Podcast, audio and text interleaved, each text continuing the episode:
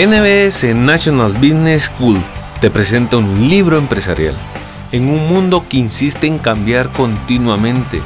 Las nuevas ideas sobre cómo manejar empresas brotan a diario y esa es la razón por la que en NBS nos preocupamos porque todos sus integrantes sean mejores personas. NBS es pasión por la excelencia y tú eres parte de ella.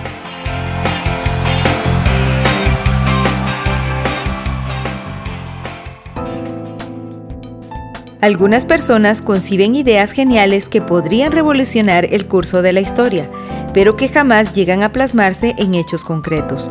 Otras, por el contrario, emprenden complejas iniciativas en las que invierten recursos millonarios y movilizan a grandes multitudes y, sin embargo, no llegan a ningún juicio. Seguramente usted mismo haya vivido ambos casos, destellos de inteligencia que se ven oscurecidos por la incapacidad de llevarlos a la práctica y actuaciones enérgicas y persuasivas que no encuentran respaldo en ninguna teoría sólida y consistente. He aquí las dos facetas que asume la carencia de inteligencia política. Cuando la inteligencia y el poder que se derivan de la habilidad política convergen, surgen las grandes creaciones. En consecuencia, la principal capacidad que distingue al líder de las demás personas es su inteligencia política. Inteligencia para concebir la creación y poder para hacer la realidad. Cuanto mayor sea la inteligencia política del director general, mayor será el poder creador de su organización. El equilibrio entre la inteligencia para trazar una visión y formular unas estrategias y la habilidad política para trasladar la visión a la realidad, implementar esa estrategia y ser obedecido no solo define el éxito de un director general, sino que explica los alcances de toda empresa. Inteligencia política. Cómo construir un modelo de dirección general en una empresa para que los objetivos de una organización se puedan implantar con éxito. Pascual Montañez Duato. Introducción. En el mundo de las organizaciones no existe nada más eficaz que un buen diseño, así como no hay nada más práctico que una buena teoría. El modelo de dirección general que adopta una empresa constituye una herramienta inestimable para que los encargados de guiarla se enfrenten con éxito a la tarea de pensar en su futuro y definir sus objetivos, al tiempo que incorporen elementos para utilizar el poder de forma adecuada y provechosa. Antes de analizar los componentes de un modelo completo de dirección general, se presentarán algunas ideas preliminares que recogen las propuestas metodológicas de destacados economistas y que ofrecen útiles pautas de análisis para comprender las particularidades del reto al que se enfrentan quienes dirigen las organizaciones. NBS es pasión por la excelencia y tú eres parte de ella. Algunas ideas preliminares. El modelo elaborado por Michael Porter establece cinco fuerzas que influyen en la estrategia competitiva de una compañía y determinan su rentabilidad en el largo plazo. Según Porter, es indispensable tener en cuenta el entorno en el que opera la empresa, lo cual implica conocer la fuerza de los competidores, así como el poder de negociación tanto de los clientes como de los proveedores. El diagnóstico será más completo en la medida en que incorpore la facilidad en que ingresen nuevos competidores o que aparezcan productos sustitutos como resultado de las nuevas tecnologías. A estas cinco fuerzas que determinan la competitividad se les podrá agregar dos más. La primera estaría configurada por el poder regulador, compuesto por el poder ejecutivo, legislativo y judicial, así como los órganos reguladores todos ellos con capacidad de realizar intervenciones beneficiosas y perjudiciales para la actividad. La segunda sería configurada por los lobbies, que pueden ser beligerantes en mayor o menor medida y entre los cuales destacan los medios de comunicación. Todos estos factores deben ser estudiados con cautela en el momento de trazar la estrategia de una compañía. También a Michael Porter se debe la teoría de las ventas competitivas, que permite explicar el éxito de las organizaciones. Este economista sostiene que una empresa puede destacarse por tres factores distintos, por ser la mejor, ser la más barata o ser la única. El primer caso se da cuando existe una diferenciación importante con la competencia. el segundo cuando hay un liderazgo en costes y el último cuando se logra una concentración voluntaria o forzosa en determinados segmentos de clientes, canales o mercados. Esta última situación es la más provechosa, pero tiende a ser de muy corta duración. Así pues, si una organización quiere perdurar en el tiempo, debe ampliar sus ventajas competitivas explorando nuevas capacidades que, por lo general, se encuentran en los activos intangibles.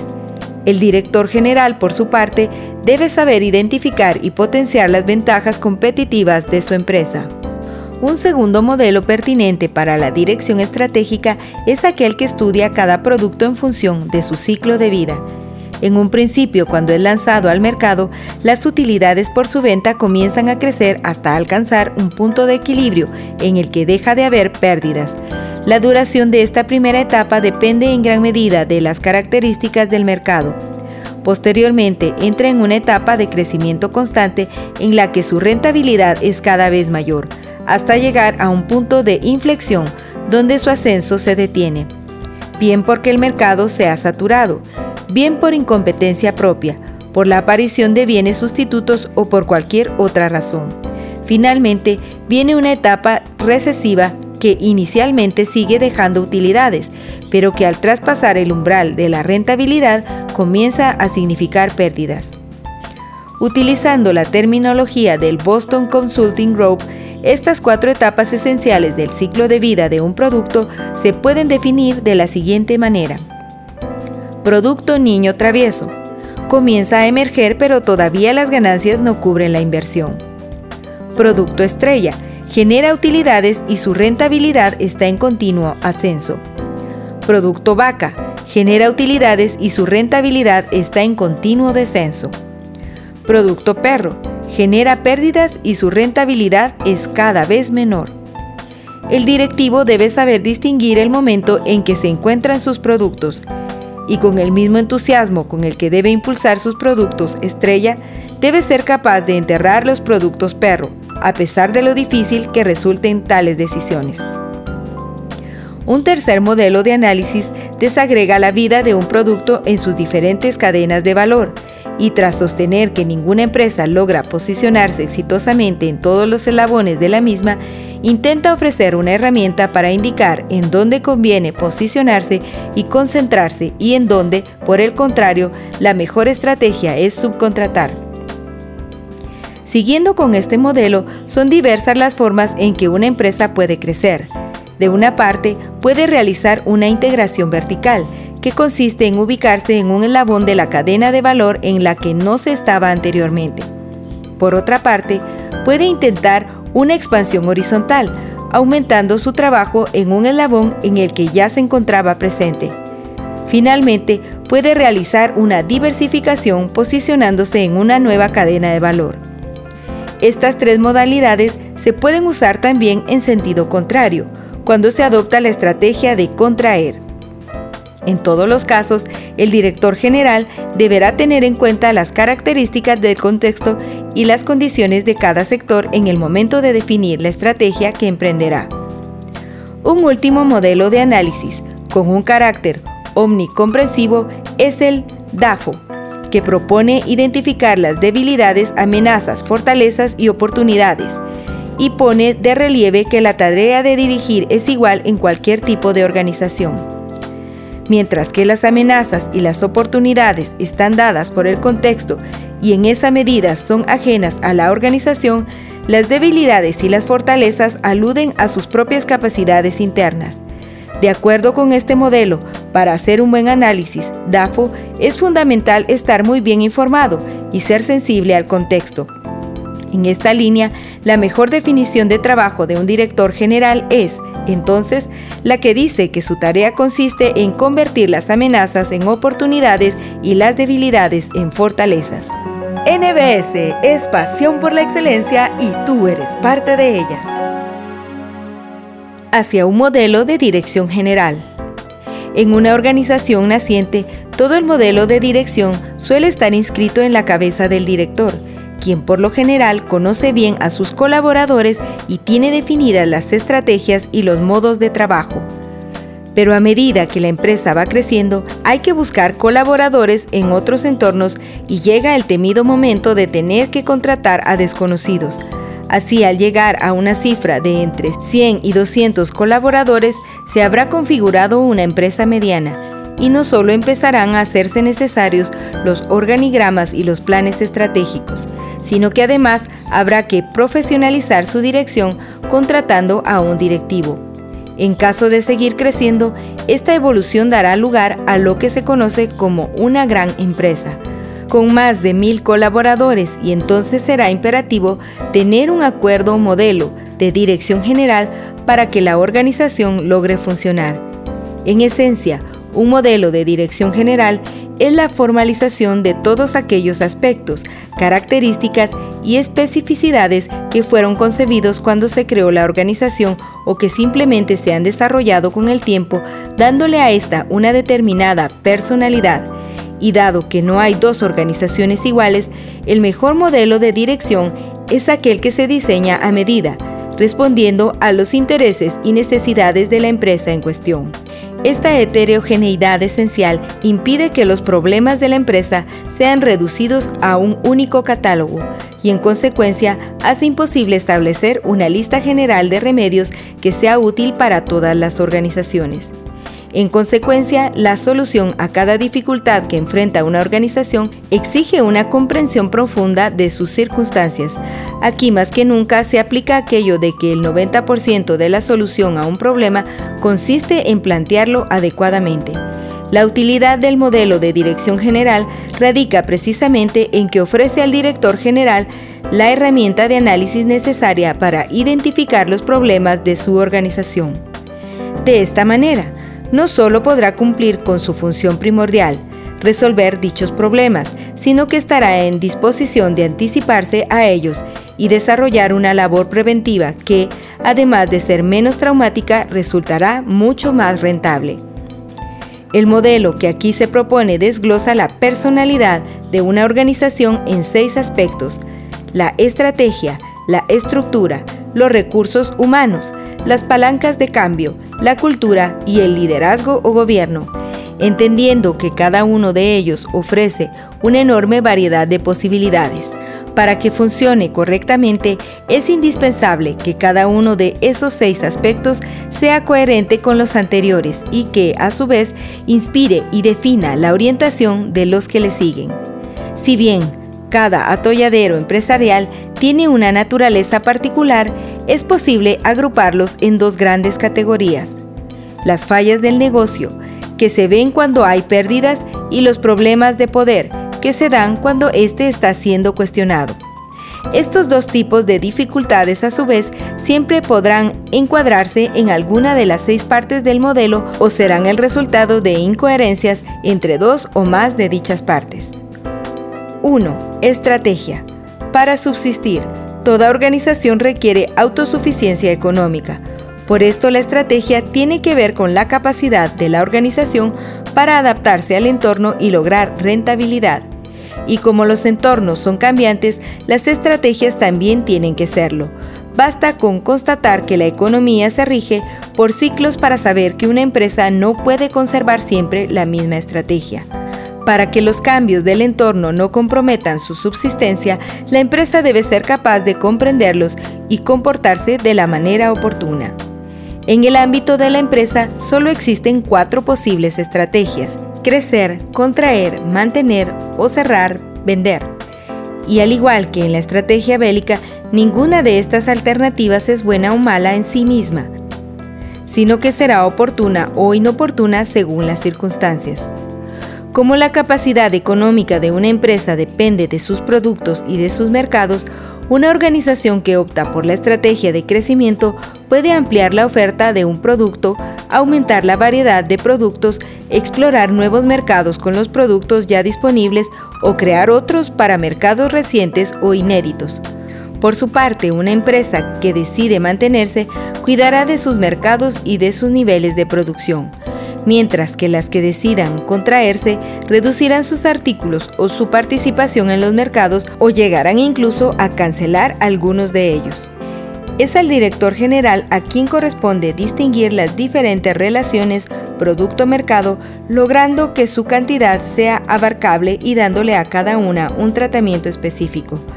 Para ser un buen estratega, el director debe realizar un diagnóstico integral de la situación en que se encuentra. Debe trazar una visión que plantee la situación a la que quiere llevar a su empresa y debe definir una estrategia para pasar del estado presente a la situación apetecida. Al hacer esto, el director general definirá qué relaciones producto-mercado mantiene, cuáles impulsa y cuáles elimina. Muchos dirigentes fallan porque el miedo visceral a equivocarse les impide actuar y aunque puedan trazar diagnósticos muy acertados, son incapaces de actuar de forma consecuente olvidando que en el mundo empresarial la peor decisión es la que no se toma. Otros en cambio fracasan por no tener un diagnóstico certero que les haga ver sus propias limitaciones y al sobrevalorar sus posibilidades y creer que todo es alcanzable, emprenden acciones equivocadas que resultan nefastas para sus organizaciones. Para evitar ambos tipos de errores, lo mejor es que el directivo no solo se conozca muy por bien a sí mismo y a su organización, de manera que pueda estimar sus alcances y sus límites, sino que también entienda cabalmente a quienes le acompañan y sepa rodearse de complementarios del equilibrio entre personas arriesgadas en quienes prima el corazón y otras calculadoras que se rigen por su cabeza, surgen estrategias osadas pero prudentes. Quizá resultaría de gran provecho que los graduados en MBA de las escuelas de negocios tuvieran que trabajar de la mano de emprendedores autodidactas que han forjado sus organizaciones a pulso. El diagnóstico inicial, que debe ser lo más comprensivo posible entre la realidad de la organización, no debe limitarse al ámbito interno y ha de tener en cuenta el entorno, atendiendo a aspectos de índole política, económica y social. Si bien las organizaciones públicas se ven más afectadas por los factores políticos, las privadas por los económicos y las del tercer sector por los sociales, todas ellas están inmersas en los tres entornos y en consecuencia les irá mejor cuanto más se adapten a cada uno de ellos. Adicionalmente, el diagnóstico no debe limitarse a magnitudes contables y a cuantitativas, sino que debe incorporar los intangibles de los cuales depende prioritariamente el futuro de la organización. Así como la salud del árbol depende más del estado de sus raíces que de sus hojas, un diagnóstico completo será determinante en el momento de evaluar su capacidad para trazar una visión y definir las metas hacia el futuro. En este sentido, el directivo del siglo XXI es una especie de sociólogo, con gran sensibilidad para los cambios de su entorno y una inusual capacidad para detectar necesidades insatisfechas. El directivo debe hacer lo correcto en el sitio y en el momento oportunos. Como decía un banquero español, en los negocios hay que ser el primero en entrar y el primero en salir. 2. Estructura.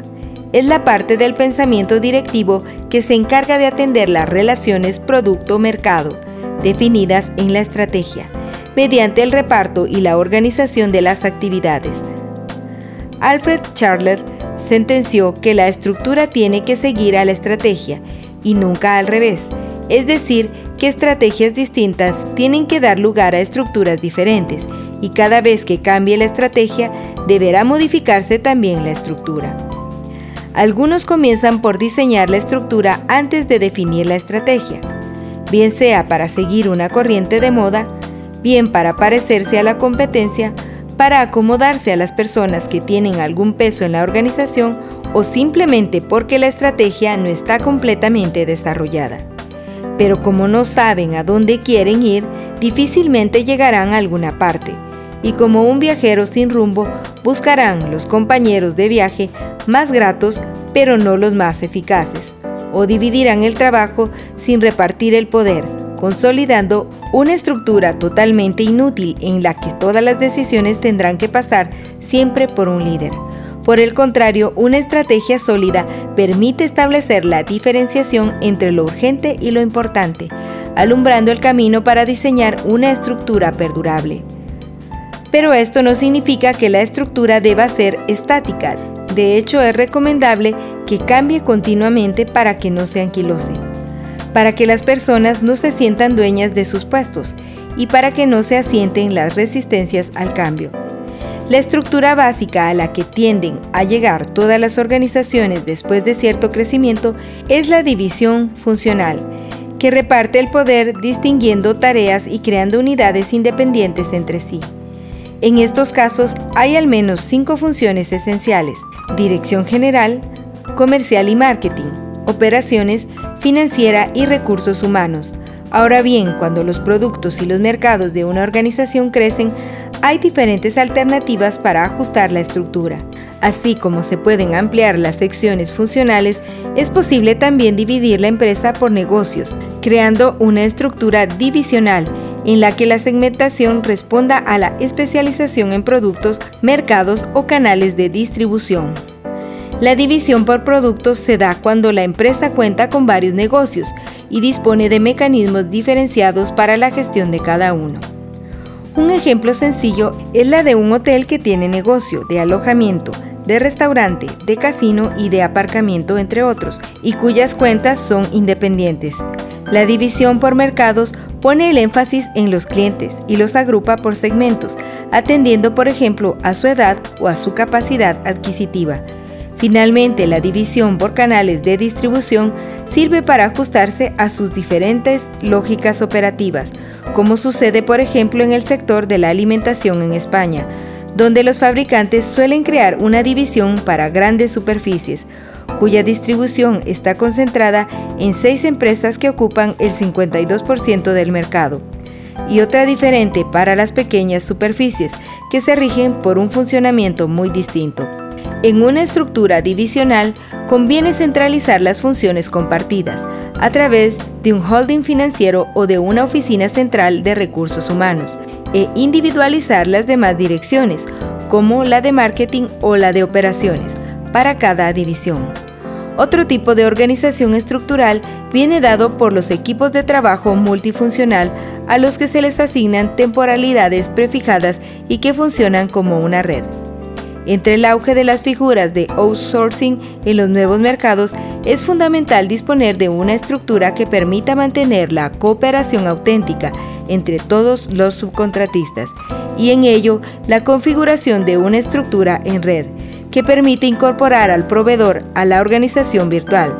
Resulta muy adecuada pero para que en un esquema de este estilo funcione es indispensable que exista voluntad de compartir por parte de los directivos y que la cultura de los equipos haya también incorporado ese valor. Al fin y al cabo, más que formas de organizar, las estructuras significan formas de dirigir y de pensar. En la práctica, para conocer el orden de prioridades de una organización y saber qué es lo que se considera importante en ella, basta con ver su estructura organizativa y determinar cómo se asignan los recursos a las distintas funciones, divisiones, unidades, etc. y cómo es la retribución de los directivos en cada una de estas. Y para juzgar si el reparto de dinero y de poder está bien hecho, basta con contrastarlo con la cartera de negocio o con la percepción de los clientes acerca de dónde reside la ventaja competitiva. NBS es pasión por la excelencia y tú eres parte de ella. 3. Recursos humanos. Los recursos humanos no son buenos o malos, sino oportunos e inoportunos en relación con la estrategia y la estructura de la organización en la cual se desempeñan. Cuanto más claros estén los objetivos y la estructura, más fácil será seleccionar al personal apropiado para alcanzar las metas propuestas. En ese sentido, la tercera parte del modelo de dirección general debe guardar coherencia con las dos que le preceden. Para alcanzar su estrategia, la organización necesita disponer de las personas necesarias tanto en cantidad como en calidad y particularmente deben atender a dos tipos de personas de singular importancia, los directivos y el personal de atención al público, front office. El primer test de coherencia consiste en determinar si la organización dispone de los directivos suficientes para todas las unidades organizativas y todas las funciones directivas. Los directores no se improvisan. Además de una adecuada formación, deben querer ser directivos, de lo contrario, no lograrán sortear los retos de pasar de una relativa seguridad y dominio de las situaciones a un continuo enfrentamiento con situaciones inciertas y angustiantes y a unos problemas complejos que no pueden resolver optimizando un solo criterio, sino que les obligan a contemplar varios de forma simultánea. Siendo tan compleja la labor del directivo, hay que saber seleccionarlo, o hay que tener una excelente escuela para promociones internas, utilizando un modelo que permitirá a las personas crecer progresivamente en responsabilidades, tal y como lo hace una premiada entidad financiera que ha descentralizado en sus directores de sucursal el 90% de las decisiones sobre concesión de créditos. El éxito de un directivo depende, igualmente, de su adecuación a las necesidades de la empresa así como algunos se sienten bien frente a productos estrella y tienen una especial habilidad para conservarlos o hacerlos crecer, otros prefieren explorar como niños traviesos, mientras que otros más son esencialmente idóneos para deshacerse de los productos perro. Con el mínimo traumatismo posible, para averiguar si un directivo es el más idóneo, el test debe comprobar su adecuación a la etapa de los productos que maneja al cargo que ocupa y al tipo de organización en que trabaja. Por otra parte, el directivo debe saber rodearse de un equipo y distribuir sus responsabilidades, teniendo siempre en mente que no es lo mismo tener poder que tener poderes y que delegar estos últimos no disminuye en absoluto la eficacia de aquel. Ahora bien, sabiendo que la definición de quiénes son los mejores siempre resultará subjetiva y arbitraria, el directivo no debe desgastarse en buscar a los mejores profesionales, sino que debe encontrar colaboradores que sean los adecuados, conforme a la estrategia y adaptables conforme a la estructura. Las organizaciones que ven a los empleados de atención al público como una división de menor importancia ignoran que ellos representan la imagen directa de la empresa ante los clientes. Que los momentos de la verdad en el día a día de la compañía tienen que ver mucho más con la forma en que se siente tratado el cliente que con la profesionalidad o el prestigio de los cargos directivos. Así, por ejemplo, la persona que entra en una tienda de ropa no desea que los vendedores lo asedien, pero sí espera poder encontrar a alguien que le consiga el modelo que busca o que le resuelva sus interrogantes. En ese sentido, los mejores vendedores saben trazar una distancia prudente frente a cada cliente ni muy cercana ni demasiado lejana, para que el acto de comprar no solo le resulte gratificante, sino para que incluso pueda favorecer la imagen que el cliente tiene de sí mismo. Algo semejante sucede con todas las relaciones públicas que adelanta una organización. Por esto, el éxito de muchas empresas radica en su capacidad para otorgarle poder a aquellos que, ocupando cargos inferiores de la jerarquía, representan el lado visible de la misma. Como reza una frase que ha hecho carrera en las aerolíneas, todo el poder para la azafata. Sin embargo, delegar el poder en unos empleados desconocidos y que no suelen permanecer excesivo tiempo con sus trabajos despierta el terror de muchos directivos. Ante esto, el reto del director general consiste en lograr que su organización sea pedagógica para lograr que los colaboradores más experimentados enseñen sus prácticas a los recién llegados y para que estos estén abiertos a aprender de los demás. Así se logra que el poder esté distribuido y que la atención al cliente no solo sea excelente, sino además homogénea en toda la compañía, en un mundo en el que el mayor número de las quejas que reciben los centros de atención al público responden a la falta de uniformidad en este aspecto. Como la mejora de las organizaciones pasa por el desarrollo de las personas, las empresas deben fomentar las buenas relaciones con sus colaboradores, así como la formación profesional de sus directivos y de su personal de front office, promoviendo su rotación continua para que se enfrenten a nuevos retos o desarrollando estrategias innovadoras para fortalecer el sentido de pertenencia a la organización. Un ejemplo de esto último lo ofrecen las relaciones post-relación laboral, que han fomentado algunas empresas, en las que se realiza una fiesta anual con los ex para mantener una relación fluida con los antiguos empleados y, al mismo tiempo, generar un buen ambiente entre los actuales y propiciar oportunidades para captar nuevos clientes. 4. Palancas de cambio. Desde el punto de vista práctico, una organización trabaja sobre su personal a través de cuatro procesos que se pueden denominar palancas de cambio y que son las formas en que el poder ejerce su voluntad, midiendo, premiando, castigando y educando. Para que las palancas sean eficaces, deben guardar coherencia con los demás elementos del modelo de dirección que utiliza la organización y deben ser repensadas y modificadas en función de los cambios de estrategia, estructura o personal. Así, por ejemplo, cuando una organización cambia su estrategia para detener el crecimiento e incrementar mantenerse, pero conserva la palanca de medición, que consiste en evaluar el éxito según el crecimiento en la facturación estará generando un incentivo contrario para los trabajadores.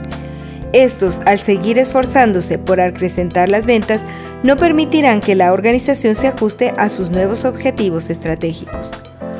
Cuando las organizaciones plasman la situación futura que esperan alcanzar, definiendo su visión y trazándose objetivos concretos, pueden determinar una serie de indicadores capaces de explicitar la cercanía o distancia frente a una situación ideal de la afirmación de Docker según lo cual todo lo que se puede medir se puede mejorar.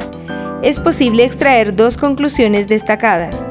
Nunca medir aquello que no se esté dispuesto a cambiar y nunca tratar de mejorar sin haber identificado primero el indicador de medida. Cierta organización que afrontaba unos elevados gastos de viaje ofrece un ejemplo práctico del impacto que un indicador de medición sencillo puede ejercer para cambiar los comportamientos que se quieren modificar. Cuando comenzó a circular la noticia de que el director general empezaría a revisar personalmente las facturas, automáticamente se detectó una disminución del 30% en dichos gastos. Por lo general, para que la gente se comporte de determinada manera, basta con informarle qué se puede hacer y qué no, y con disponer instrumentos simples que midan las actuaciones. Los premios y los castigos serán simples consecuencias de la coherencia entre los comportamientos esperados y las actuaciones observadas.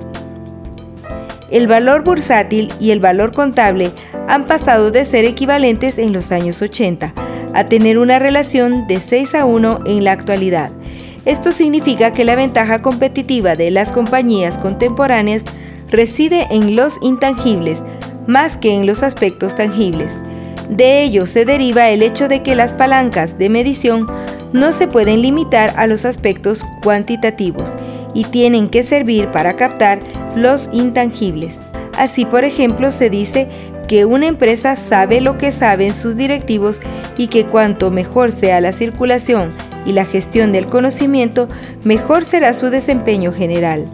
Ante esto resulta imperativo medir las formas en que la organización promueve y gestiona el conocimiento, utilizando indicadores que, por ejemplo, observen la forma en que los antiguos transmiten el conocimiento a los nuevos o atiendan a los planes de acogida de la organización. En este mismo sentido, la educación constituye una poderosa palanca de cambio para lograr alinear a las personas con los objetivos de la organización. Los directivos que quieran maximizar el aprendizaje de sus colaboradores pueden acudir a diversas estrategias. Propiciar reuniones fructíferas en las que se comparta el conocimiento. Organizar cursos regulares de formación internos para que los nuevos sepan lo que saben los viejos o bien externos para que lleguen a la compañía conocimientos y novedades de afuera. Evaluar a cada colaborador mediante una entrevista personal en la cual se otorgue un feedback directo y transparente. Fomentar la rotación y hacer que cada persona participe en el máximo número de proyectos que pueda gestionar. Aquellos que han pasado de sector en sector, de región en región, de práctica en práctica, llegarán a conocer y manejarlo todo, y en el momento en que logren gestionar toda la cuenta de resultados, estarán habilitados para ser directores generales. Las mejores organizaciones son ante todo grandes escuelas, Un ejemplo paradigmático lo ofrece un banco inglés, que en lugar de contratar a economistas expertos, buscaba licenciados en filosofía y letras para sus cargos directivos. Cuando el director de recursos humanos fue interrogado al respecto, respondió lo siguiente, nosotros somos la mejor universidad del mundo en banca. Nos sentimos capaces de enseñar en seis meses a una persona con la cabeza formada todo lo que debe saber para ser director de una de nuestras oficinas. Lo que no nos resulta rentable es formarle la cabeza. La formación no debe ser asumida como un premio para los empleados, sino como una necesidad de la compañía. Si bien los premios generan incentivos poderosos para la acción y en este sentido actúan como excelentes palancas de cambio, hay que evitar la tentación de presentar la formación como una recompensa, así como el peligro de desnaturalizar todos los premios convirtiéndolos en derechos de los empleados. La retribución económica es una palanca de cambio muy eficaz, pero pierde todo su efecto cuando se ha desvinculado el beneficio personal del beneficio de la compañía. Las palancas de cambio suelen ejercer un impacto muy poderoso en la conducta de los empleados del sector privado, lo que no es extensivo al sector público ni a las organizaciones del tercer sector. En el primer caso, la mayor motivación suele ser la existencia de un empleo para toda la vida, en la que la estabilidad laboral está desligada del desempeño. En el segundo, se tiende a asumir que la motivación es parte del compromiso personal y no debe ser impuesta por factores externos. El resultado es igualmente perverso en ambos casos y no tiene que ver con la ausencia de recompensas o sanciones, sino con la inexistencia de dispositivos para medir las actuaciones y evaluar el desempeño profesional. 5. Cultura.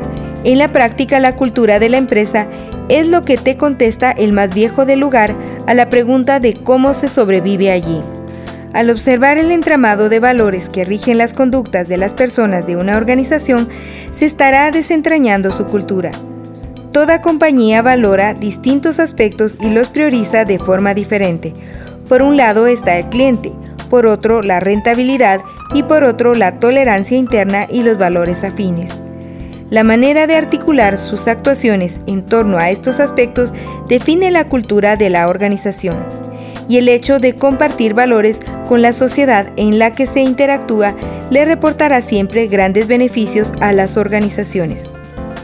En este sentido, la cultura no es otra cosa que una sutil y poderosa palanca de cambio, pero es tal su influjo en la vida de la organización que conviene estudiarla como un elemento independiente en el modelo de dirección general. Al fin y al cabo, más que las capacidades intelectuales, la competencia profesional o la eficiencia económica, lo que hace que una persona ascienda o descienda en una organización es su corrección cultural su capacidad para ajustar su comportamiento a los valores tácitos que rigen al colectivo. La cultura de la empresa es la forma más sutil de ejercer el poder y por esto un director general que ha influido fuertemente en la consolidación de una cultura empresarial puede alejarse sin que su ausencia cause perjuicios. Puede delegar poderes sin temer que sean mal utilizados y puede, en síntesis, acostarse cada noche y dormir tranquilamente. Una cultura sólida permite que el poder se ejerza sin que se requiera la presencia de las figuras de autoridad, pero hay que ser cautos con la forma en que se logra construirla, pues si bien una organización intolerante puede ser muy fácil de dirigir, jamás logrará ser creativa. En la práctica, quien tiene el poder impone la cultura, y el poder no siempre reside en quienes parecen que mandan. Para comprender el funcionamiento real de una organización, es esencial identificar a aquellas personas o grupos que se imponen y que de forma invisible van trazando la cultura de la empresa. Tal vez esta sea una de las razones por las cuales resulta tan difícil que una organización logre resolver e incluso identificar los desajustes de su propia cultura. Y si a esto se suma el hecho de que es muy complicado cambiar una organización que parece estar yendo bien, porque los buenos resultados fortalecen y agarrotan su cultura, entonces será más fácil comprender la razón por la cual muchas organizaciones mueren de éxito. Para evaluar la cultura de una empresa hay que ver si lo escrito coincide con lo real. Hay que acercarse y contemplar los comportamientos diarios y los criterios con los que se toman las decisiones. Hay que mirar, por ejemplo, las razones por las cuales las personas son despedidas. Hay que observar los gestos y comportamientos del director general, cuyo ejemplo llega a todos los demás. Así, por ejemplo, el hecho de que el director baje a la arena suele producir un impacto enorme en el comportamiento de todos, así como pequeños actos sutiles como los cambios de despacho o de secretaria. NBS es pasión por la excelencia y tú eres parte de ella. 6. Liderazgo y gobierno. Según el profesor Kenneth Andrews, quien dirige puede tener tres tipos de capacidades. Las del estratega, las del organizador y las del líder personal. En un plano ideal, el director general sería capaz de formular estrategias en cuanto a las relaciones producto-mercado, de diseñar estructuras, movilizar los recursos humanos y establecer palancas de cambio adecuadas, y de influir en la cultura de la organización mediante el carisma y la comunicación fluida. Como ningún individuo logra la excelencia en estos tres ámbitos, es esencial conocer muy bien las particularidades de cada empresa para poder determinar el tipo de director que mejor se ajusta a ella. Más que pretender encontrar un director ideal, las empresas deben esforzarse por contratar al director idóneo. Si lo que se requiere es un cambio estratégico, habrá que buscar un estratega. Pero si lo que hace falta es renovar los valores y actualizar las formas de actuar, el directivo adecuado será un líder carismático. De cualquier modo, las tres dimensiones del director siguen siendo esenciales en todos los casos y por ello suelen ser tan provechosos los gobiernos corporativos cuyos integrantes se complementan entre sí. Cuando el cargo es único, el director general puede afrontar esa soledad constituyendo un equipo sólido y complementario o al menos un consejo asesor, que no solo le proporcione el know-how que necesita, sino también el know-how para saber a quién acudir en toda circunstancia. Para un director, la inacción y el silencio jamás serán rentables. El mayor pecado en el ejercicio del poder es que éste no sirva para nada. De ahí que además de desplegar su liderazgo, deba poner a su servicio el poder de los medios de comunicación y desarrollar una comunicación fluida y transparente con toda la organización muchos directivos han diseñado sus propios medios de comunicación para lograr este propósito, emitiendo de forma periódica una publicación impresa o utilizando las redes informáticas para comunicarse con todos los miembros de la organización. Al igual que las organizaciones, los líderes deben contar con alguna ventaja competitiva que les permita sobresalir por encima del resto el testimonio y la experiencia de millones de organizaciones permite afirmar que el buen gobierno no es una quimera, que siempre es posible prepararse para él y que aquellos que intentan mantener su liderazgo no deben hacerse trampas en solitario y han de estar dispuestos a reconocer y suplir sus propias limitaciones. NBS es pasión por la excelencia y tú eres parte de ella. Conclusión. En el trabajo de dirigir es indispensable que exista un equilibrio armónico entre la calidad de las ideas y de los proyectos, la inteligencia y la habilidad y el poder para ponerlas en práctica. La política, así como el pensar, tiene que ser inteligente, así el hacer tiene que ser político. En este sentido, el modelo de dirección general ofrece las bases para que las organizaciones logren diseñar una cartera de negocios equilibrada. Puedan establecer diferentes organizaciones del trabajo para atender cada negocio. Identifiquen a las personas adecuadas para desarrollar dichos negocios. Ofrezcan los incentivos correctos para orientar el trabajo de estas personas generen una cultura idónea para que las acciones de la organización se correspondan con sus ideales y desarrollen formas de gobierno y liderazgo capaces de gestionar el poder y ponerlo al servicio de toda la organización. En la medida que todos los problemas de una organización se pueden reducir al hecho de que uno de los componentes del modelo de dirección general está mal desarrollado o lo que es más frecuente, a que existe una incoherencia entre estos dos o más de estos componentes. El análisis minucioso de las seis partes que configuran el modelo le permitirá a un directivo comprender el funcionamiento de su organización e identificar las disfunciones. A continuación, podrá emprender las acciones necesarias para abordarlas y atajarlas. En pocas palabras, dicho análisis le permitirá ejercer su inteligencia política. NBS, National Business School, te da las gracias por tomarte el tiempo para escuchar este libro. Te invitamos a que apliques de buena manera cada uno de los conocimientos transmitidos, los cuales estamos seguros que transformarán tu visión empresarial y administrativa.